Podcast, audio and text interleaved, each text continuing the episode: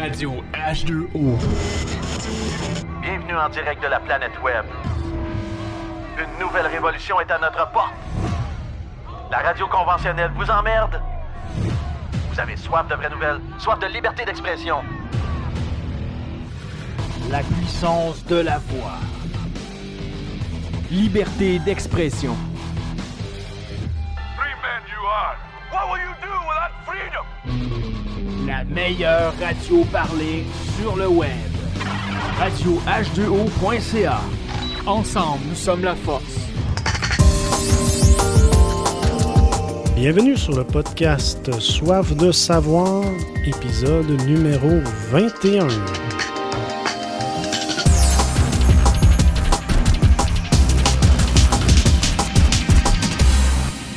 Merci d'être à l'écoute. Mon nom est Mathieu Rancourt. Où que vous soyez sur la planète, j'espère que vous allez bien. Marc-Antoine, comment vas-tu? Je vais très bien. Salut Mathieu. On est encore chez toi. Ben oui. Bon. Pourquoi pas? On est bien? On est très bien. Hum, Qu'est-ce que tu bois? Je bois. Ça s'appelle, écoute bien, Spiritu Fornificationis. C'est en latin. Euh, fornication spirituelle, j'imagine. ça vient de la brasserie Goudal. Euh, sont assez tordus, eux autres. C'est vraiment cool. C'était à Beaubriand. Euh? Ouais. Comment qu'ils disent ça là, au début, ça commence, ça dit euh, La fornication serait le pire des péchés. Ah bon? Mais qu'est-ce que la vie sans péché? Hmm. C'est comme ça qu'ils présentent leur bière. C'est une triple belge. Euh, pour ceux qui aiment les, les- belges, vraiment excellent. là. Non filtré, 9,5%. Euh, L'étiquette, il est. 9.5, hey, ça, j'ai goûté débile, juste ça. un peu avant, puis on le sent pas pantoute. Hein? On le sent pas. Il est très bien équilibré. Moi, j'adore. J'adore. C'est bon, j'ai pas pu beaucoup y goûter parce que moi, j'ai euh, la charbonnière de Dieu Ben ouais, j'ai goûté, moi. Ça- as goûté? J'avais le goût de crier lapin, lapin, lapin, tellement que c'était fumé ton affaire. Hey, c'est la boucane, ça n'a aucun sens, mais j'aime ça. C'est un goût boucané. Il n'y a pas grand-chose d'autre à dire parce que... Avec du saumon, peut-être. c'est Hein? fou. Je sais pas avec quoi, mais c'est une expérience en soi. C'est fait par qui? Dieu du ciel. Cool. Voilà. Bon. Maintenant, euh, ah, tiens, premier sujet. Euh, t'as une entreprise, quoi? Vous êtes associé euh, avec euh, Cartopolis, euh, qui Ouais, ben c'est pas encore une entreprise. est. Ouais. C'est un projet qui est encore trop petit pour être considéré comme une entreprise. Euh, selon la loi, euh, il faut avoir des revenus d'au-dessus de 30 000 par année pour être pour comme s'enregistrer officiellement. Mhm. Fait qu'on est plus un projet artistique là, à temps partiel qu'on fait entre collègues géographes. Qu'est-ce que vous faites? Ben, ça s'appelle Cartopolis. On a commencé ça euh, v'là deux, quasiment deux ans. Ça fait un an, plus qu'un an et demi. On fait de la cartographie ornementale. Wow. C'est en fait, on fait de la cartographie traditionnelle, mais on, on, euh, on utilise seulement la beauté de la chose. Hmm. On fait des, des cartes de ville, principalement. Euh, dans le fond, le, le- le pattern des rues, qu'on présente sur une carte, euh, une toile, une toile en canevas, là, comme, une, un papier, là, une toile, montée sur un faux cadre en bois. Puis, euh, en, fait, les gens, ils, communiquent avec nous, puis ils choisissent la ville de leur choix. On en a quelques-unes qui sont déjà offertes, là. Mais ils choisissent la ville de leur choix, puis ils peuvent, euh, ils peuvent euh, zoomer sur leur quartier, ils peuvent prendre la ville au complet, faire ce qu'ils veulent. Ils peuvent mettre les couleurs qu'ils veulent. Donc, on voit, euh, le, on a une couche pour le sol, une couche pour l'eau, une couche pour les rues. Parfois, une couche pour les métros, les trains, les lignes, Mhm. dépendamment de ce qu'on veut. Ça peut même être les, le cadre bâti. Donc, on choisit l'endroit qu'on veut ça. et puis vous amenez ça d'une façon artistique. Là, j'en ai une devant moi de Montréal, puis voir le fleuve, il est jaune. Le fleuve est jaune, le sol il est bleu, flash. euh, on voit les lignes de métro à leur couleur originale. Et emplacement, original, euh, emplacement réel. Emplacement réel. Donc, c'est pas le graphisme là, de- des cartes du métro de, de la STM avec les lignes toutes droites. C'est vraiment la- les lignes des tubes qui se promènent là, en, en zigzagant un peu tout croche là, euh, sous la terre. Donc, tu vois vraiment les curves, les courbes là, dans, le, dans, dans les tubes de métro où, où ce qu'ils vont. C'est vraiment la ligne exactement numérisée. Là. Donc, de la, la cartographie sur demande, de la cartographie. Ouais, cartographie qui est traditionnelle, mais en même temps super simpliste, super minimaliste.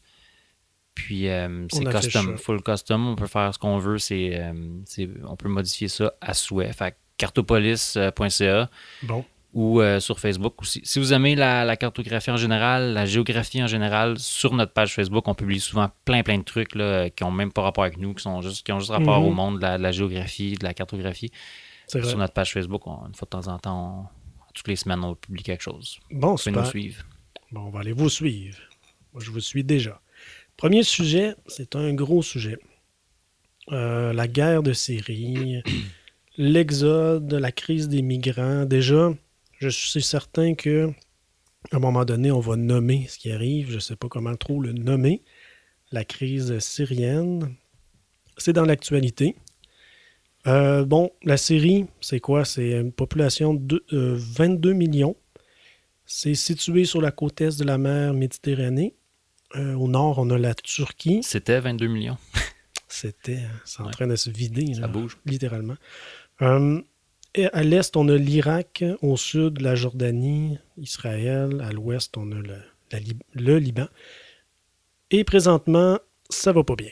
Donc, qu'est-ce qui se passe?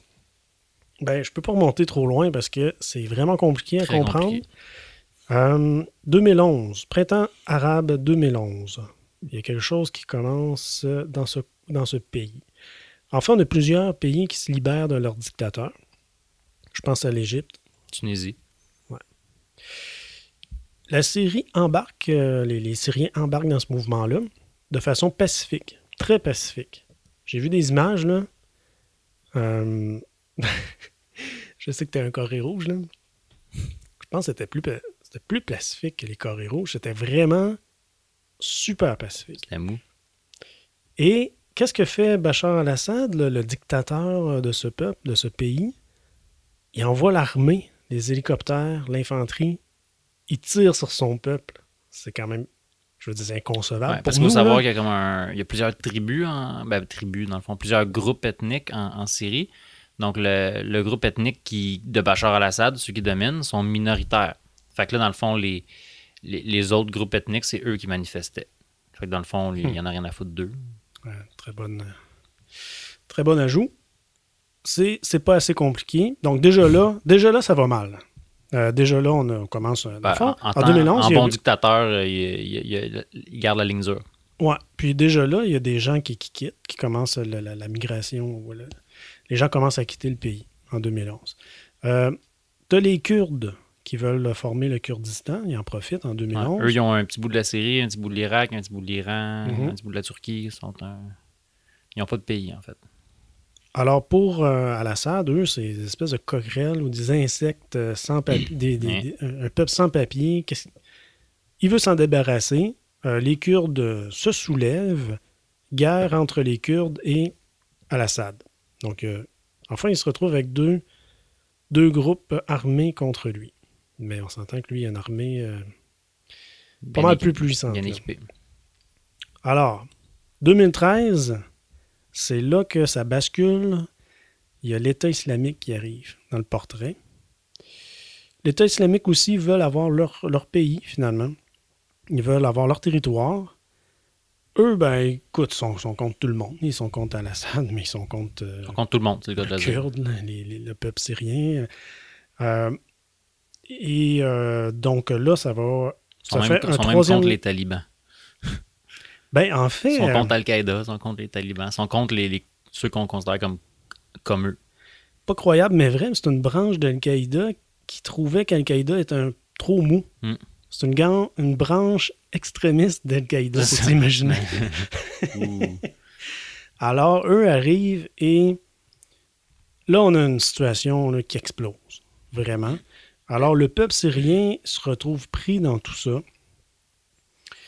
Euh, Qu'est-ce que tu fais? Bon, en date du mois d'août 2015, on estime à 240 000 morts, 2 millions de blessés, 4 millions de réfugiés et, comme tu disais, tout le monde quitte. Donc, 11 millions de migrants. Donc, c'est la moitié du pays Mhm. qui veut sortir du pays. C'est sans précédent depuis la, la Deuxième Guerre mondiale. Ouais. Donc, c'est une crise humanitaire épouvantable. Majeur. Qui qui reste? Ben, euh, il y a les vieillards. Les vieillards, ils restent parce qu'ils ont toujours vécu là. Ils n'ont pas, euh, Ils ont d'autres, puis euh, ils manquent de mobilité aussi. là. mais ils n'ont pas l'énergie pour quitter non plus. Euh, les jeunes hommes célibataires combattent. Ouais. Vont au front. C'est qui qui fuit? Ben, c'est les, les familles, c'est les jeunes familles. Toi, si tu es un père de famille, qu'est-ce que tu fais dans une situation comme ça? Tu veux sauver ta famille, tu restes pas là, tu C'est ton vas. camp au, au plus vite. Là. Ben, c'est ça qui arrive.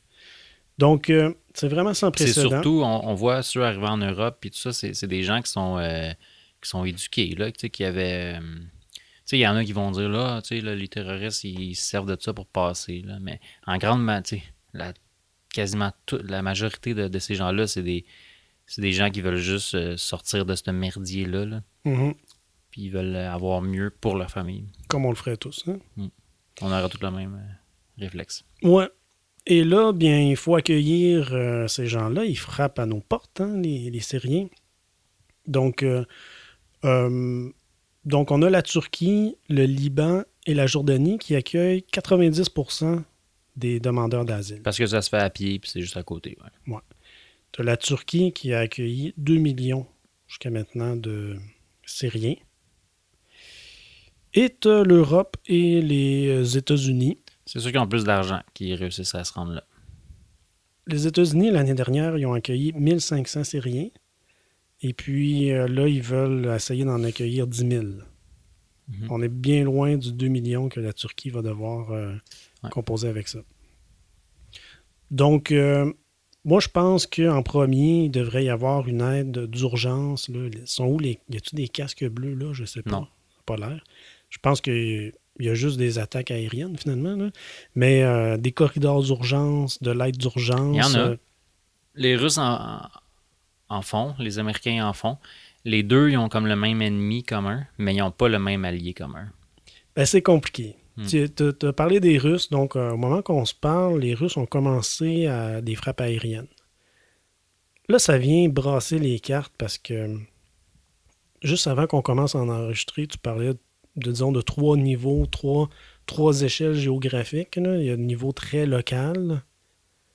Euh, ensuite, a sont au niveau des, des- dans le fond, des, des groupes ethniques là, au sein de la, de la, de la Syrie. l'armée de la, de la libération, disons, le peuple syrien. Ouais, ceux qui sont pro-Assad ceux qui sont anti-Assad, dans le fond.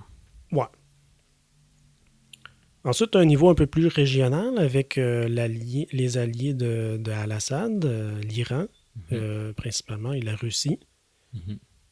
La Chine est un allié. Dans le portrait un petit peu, mais un petit peu plus en retrait, mais c'est plus la Russie, là, le gros allié international. Mais la Chine est un allié de la Russie. Donc, Mhm. bon, la Chine est quand même Et de l'Iran. pour être impliquée. Et t'as le, le portrait international. C'est, là que ça joue, puis les, les- il y a beaucoup de diplomatie, un grand ballet diplomatique en ce moment.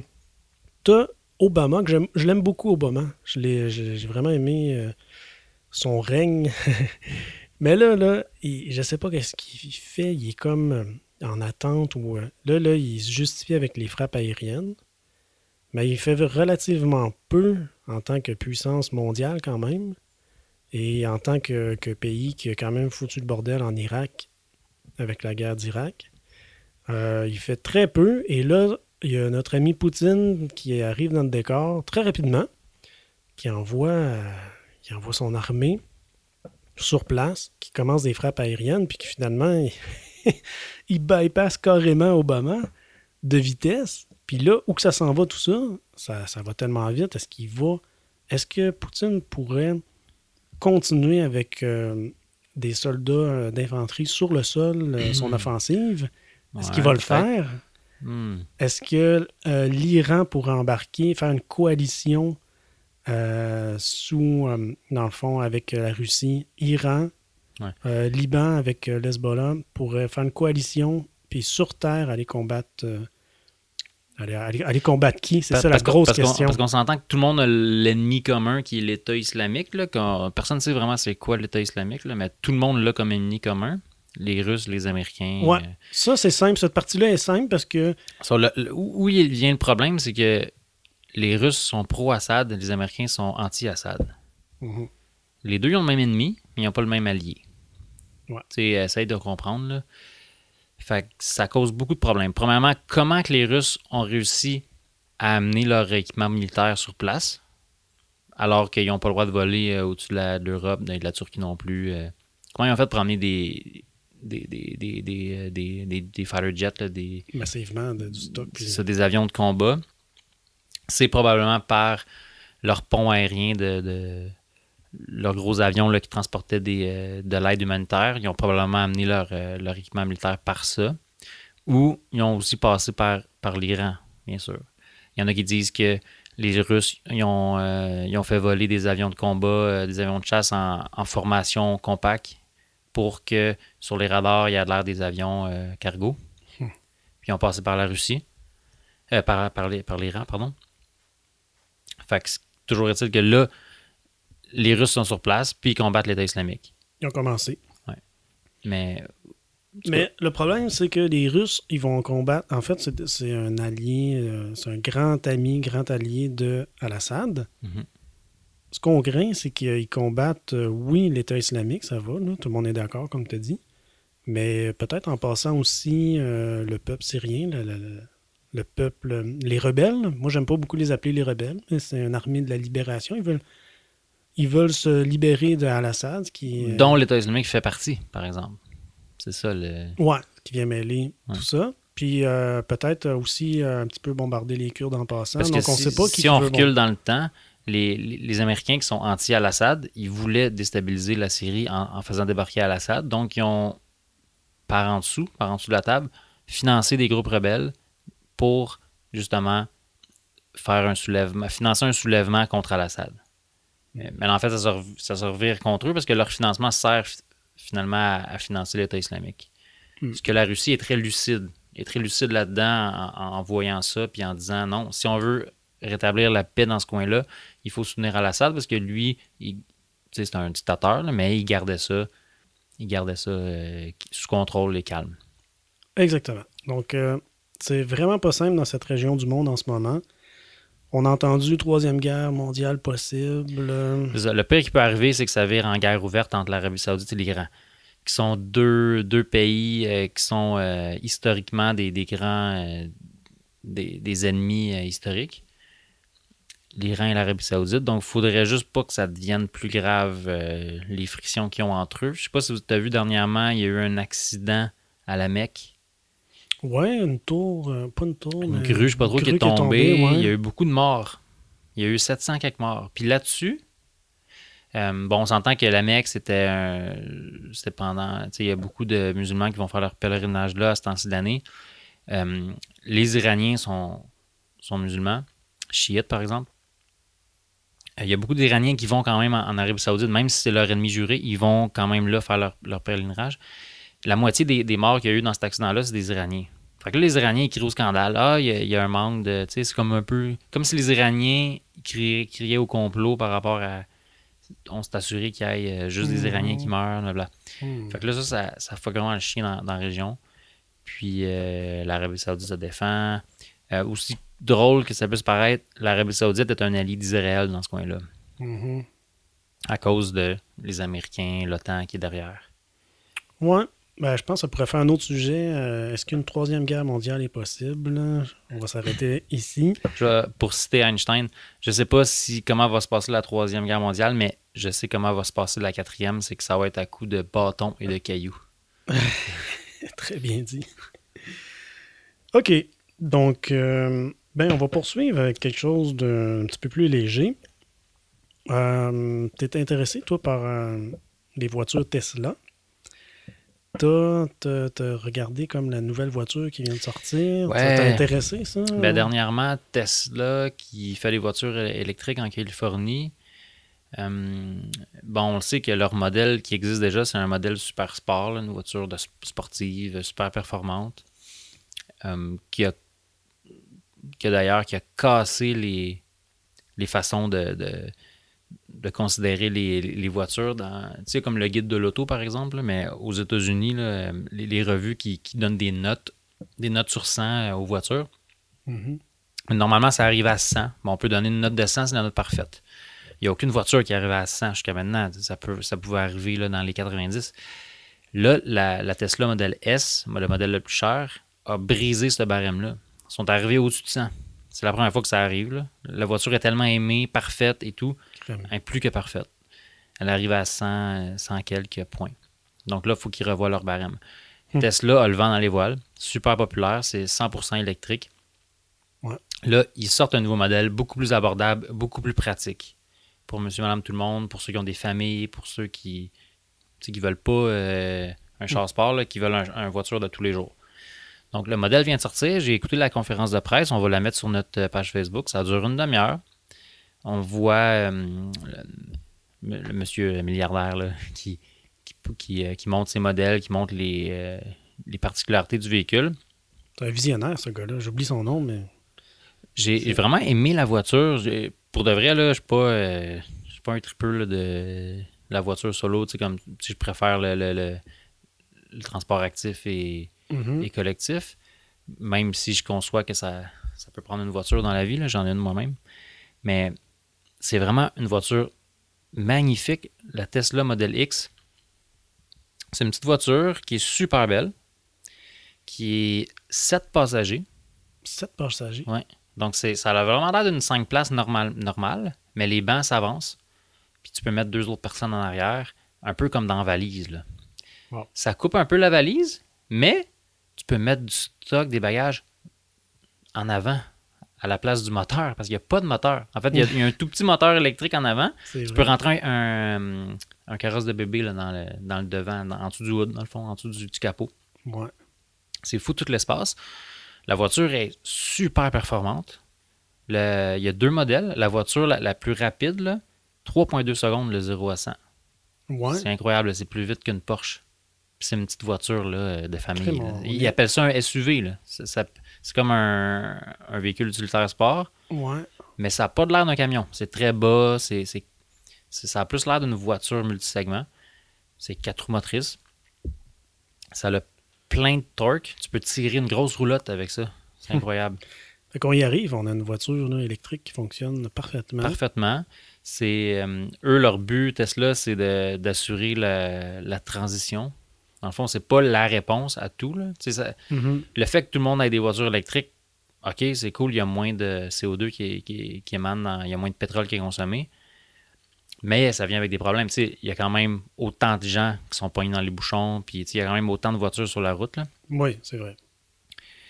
Puis, euh, Ce ben, genre de problème-là disparaîtra pas ça. Puis ça nécessairement. prend des avancées technologiques, ça prend du plastique, ça prend des, des alliages, ça prend des matériaux à fabriquer. Donc, le, le problème n'est pas réglé à 100%, mais ils font partie de la transition. OK. Au moins, ça avance. Ça s'en va vers l'avant. Puis, on a une, une autonomie de quasiment 400 km là, pour la voiture avec une, une recharge. Crème. Surtout au Québec, hein, ici, on, on sait comment faire l'électricité. D'autant plus, ouais. On a l'hydroélectricité qui pollue pas. C'est sûr que si tu branches une Tesla sur une usine au charbon, tu. Euh, Pas tu plus avancé. pas, c'est ça. Mhm. Fait qu'ici, au moins, euh, c'est pour ça qu'ils ont- qu'ils ouvrent un dealer, puis ils vont, ils vont miser sur le Québec, je pense, dans les prochaines années. On va être un des endroits en Amérique qui va en avoir beaucoup. Super. Bon, ben c'est bien intéressant tout ça. Passer à un autre sujet pendant que ta copine arrive pendant l'enregistrement. Un peu, je vais juste. euh,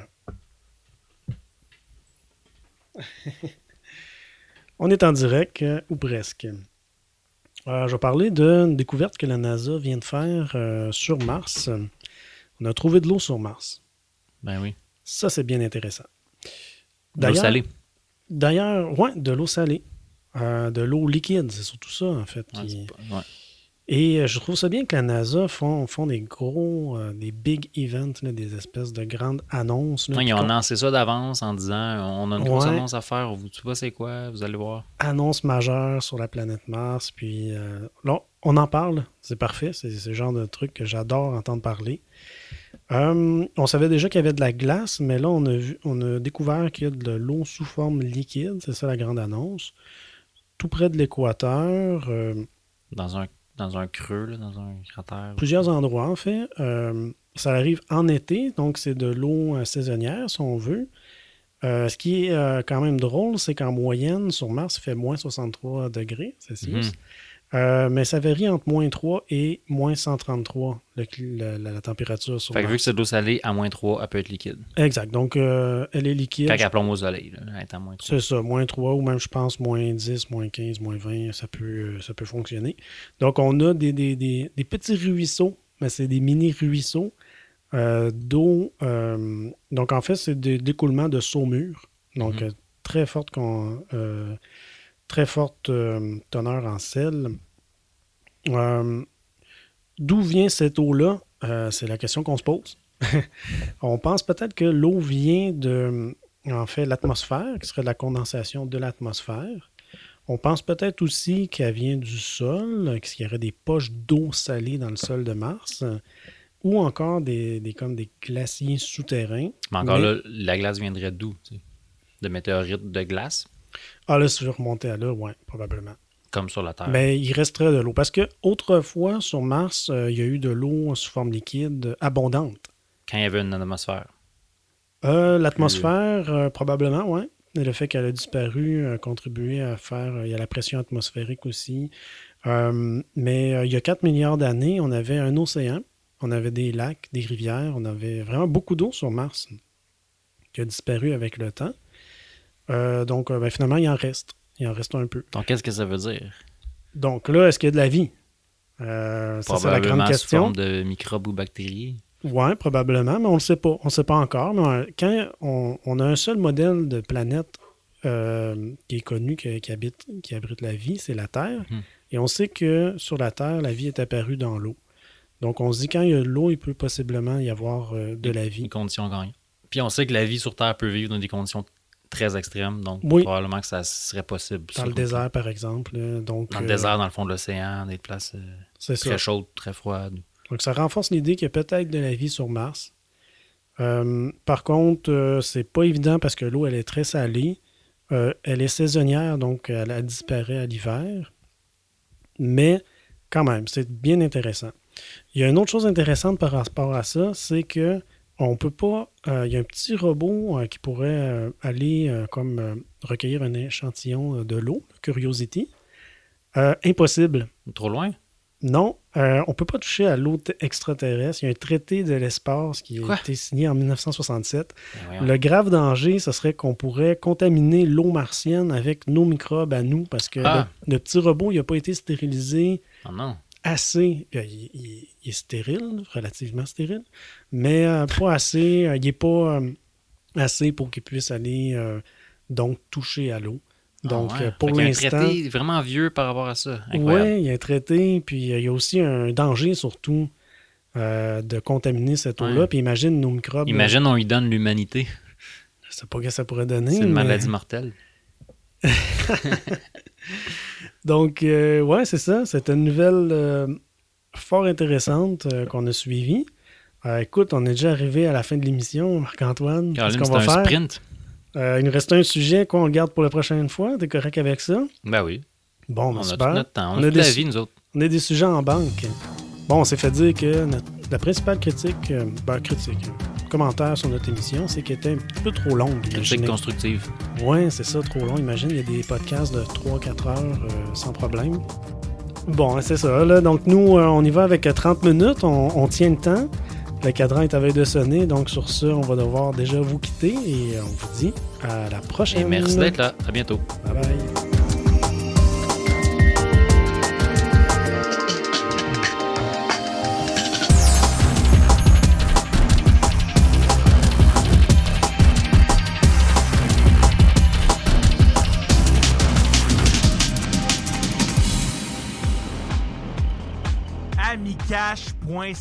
K-A-S-H.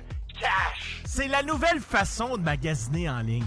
Un portail 100% québécois de remise en argent comptant sur vos achats. Vous pouvez économiser jusqu'à 23% de vos achats en remise cash. K-A-S-H. Cash. Amicash, c'est le portail francophone numéro un au pays. Que ce soit pour magasiner sur Tiger Direct, Expedia.ca, Walmart, Hotel.com, Keurig, Dell, HP, Bureau en gros, Starbucks, La Source, Banana Republic, Rateman ou La Baie, c'est plus de 125 partenaires dans les meilleures boutiques en ligne au monde. Amicash est un ami de Radio H2O et de ses auditeurs.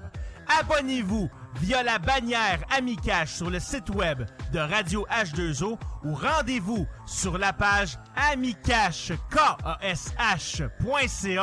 barre oblique radio et abonnez-vous pour obtenir en cadeau un crédit de 6 à votre compte Amicash et surveillez les promotions spéciales pour les membres Radio H2O sur amicash.ca. K-A-S-H Cash. Votre nouveau portail pour magasiner en ligne et économiser des centaines de dollars. Ami K-A-S-H.ca barre oblique radio.